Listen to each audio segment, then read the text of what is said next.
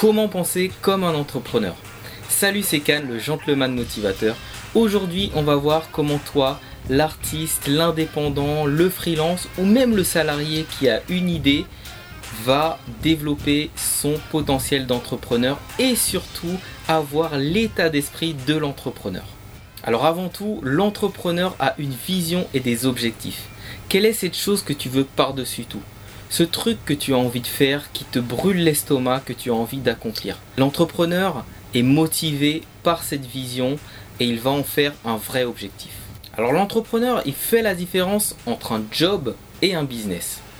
Le job, tu vas travailler pour de l'argent, tu vas vendre ton temps et tu vas être limité par le temps que tu peux consacrer pour générer de l'argent. Un business, c'est l'argent qui travaille pour toi. L'argent est même généré pendant que tu dors. Alors il n'y en a pas un qui prévaut sur l'autre, c'est vraiment un choix. Moi en tant qu'entrepreneur, j'ai à la fois un job, voire plusieurs jobs et des business. Et je trouve mon bonheur dans les deux. Alors être entrepreneur, c'est aussi avoir une éducation financière. C'est l'une des choses les plus importantes quand on entreprend et aussi, je pense, dans sa vie euh, d'adulte mais qui n'est enseigné dans quasiment aucune école. C'est-à-dire qu'on est jeté dans la vie active sans éducation financière, donc forcément il est difficile de faire les bons choix. Alors il y a un livre qui est le livre de chevet de beaucoup d'entrepreneurs, de Robert Kiyosaki, qui s'appelle Père riche, Père pauvre, qui met vraiment en avant le fait de quitter la rat race, c'est-à-dire cette espèce de course un petit peu comme un hamster dans une roue sans fin où on doit toujours courir pour garder la tête hors de l'eau ou gagner un petit peu d'argent. En tant qu'entrepreneur, très souvent, on réfléchit aux solutions qui nous permettent de ne pas être dans cette rat race. Concrètement, cette éducation financière, elle consiste en des points relativement simples. C'est-à-dire faire la différence entre ses dépenses et ses actifs.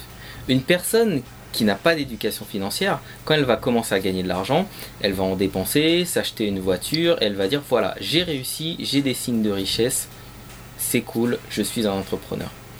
Le vrai entrepreneur, il va pas faire ça. S'il achète une voiture, pour éviter que ce soit une dépense, il va la mettre en location pour que ce soit un actif.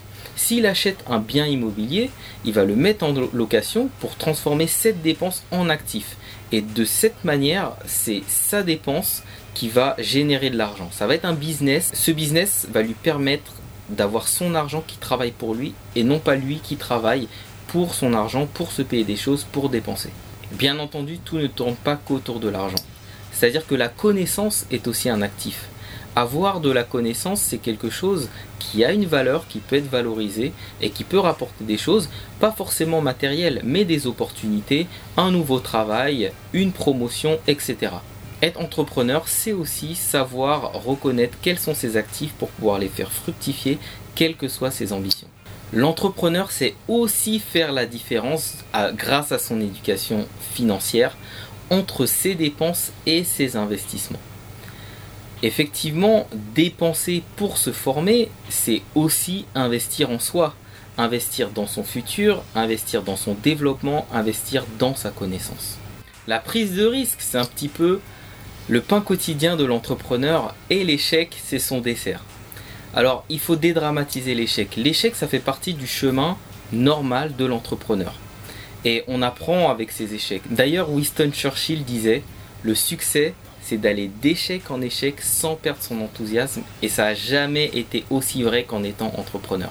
Et en étant entrepreneur, on apprend à dédramatiser les échecs. Aller d'échec en échec, c'est aussi apprendre de plus en plus et devenir de plus en plus performant, de plus en plus efficace. L'entrepreneur apprend aussi à se relever de ses chutes et à ne pas être dans l'émotionnel. À pas dramatiser chaque échec, chaque chute, ça fait vraiment partie du chemin. Il faut être donc optimiste et surtout cultiver cet optimisme. Ça veut dire s'entourer de personnes qui sont aussi optimistes que soi et s'entourer de personnes qui nous ressemblent. Euh, être entrepreneur, c'est aussi vivre l'entrepreneuriat, c'est aussi être tiré vers le haut. Ça veut dire aller vers des personnes qui sont comme soi et adopter le style de vie de l'entrepreneur. Aller dans des meet-up, rencontrer des personnes, entretenir un réseau et être vraiment dans la rencontre et dans l'échange. Comme on l'a vu dans la vidéo sur comment entreprendre sans argent, être entrepreneur c'est aussi cultiver la culture du test, On teste des hypothèses au lieu d'avoir des a priori. Alors du coup, comme le disait Thomas Edison, c'est je n'ai pas échoué, j'ai simplement trouvé 10 000 solutions qui ne fonctionnent pas. Il faut tester, tester, tester tout le temps pour pouvoir trouver des choses qui fonctionnent. Et ça va dans le sens justement d'avoir plein de micro-échecs pour pouvoir avoir aussi plein de petites réussites. Dans un monde aussi rapide, avec autant de changements, il faut être à l'écoute quand on est entrepreneur, à l'écoute de son marché, à l'écoute de sa clientèle, à l'écoute des changements, des changements de la société et pouvoir soi-même se modifier et être constamment dans une logique de changement, d'évolution. Ça veut dire qu'il faut être dans l'action. Il ne faut pas être passif, il faut prendre des décisions et changer des choses très rapidement. Être dans l'action et dans le changement, ça questionne aussi le confort. Et le confort de l'entrepreneur est justement dans l'inconfort et le changement perpétuel. L'entrepreneur est quelqu'un de focalisé. Il ne perd pas de vue ses objectifs et il fait des choix. Alors oui, c'est cool d'aller boire des verres avec les potes, oui, c'est cool de temps en temps de jouer aux jeux vidéo ou je sais pas quoi, d'aller au cinéma. Mais si tu as envie d'atteindre tes objectifs, il va falloir faire des choix. Ça ne veut pas dire sacrifier sa vie sociale, mais ça veut dire justement trouver un équilibre et être à la hauteur de ses ambitions. L'entrepreneur est quelqu'un de déterminé. Il veut réussir. Mais par contre, il faut vraiment faire la différence entre la détermination et l'obstination. La détermination, c'est ne pas perdre de vue ses objectifs, ne pas perdre de vue sa vision. L'obstination, c'est garder un cap coûte que coûte, quoi qu'il arrive.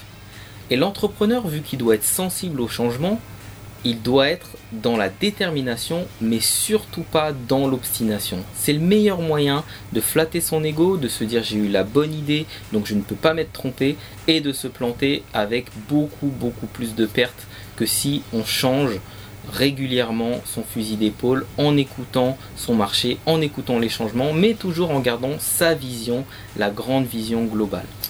Alors voilà, j'espère que cette vidéo t'aura donné des clés sur les petites choses à savoir, le comportement à adopter et l'état d'esprit à avoir quand on est entrepreneur. Si tu as aimé cette vidéo, n'hésite pas à mettre un petit pouce bleu, à t'abonner à ma chaîne et me suivre sur Facebook et Instagram. C'est le meilleur moyen de me remercier et de me booster à continuer ces vidéos qui mine de rien me demandent du temps. Alors comme je dis toujours, sois toi, crois en toi.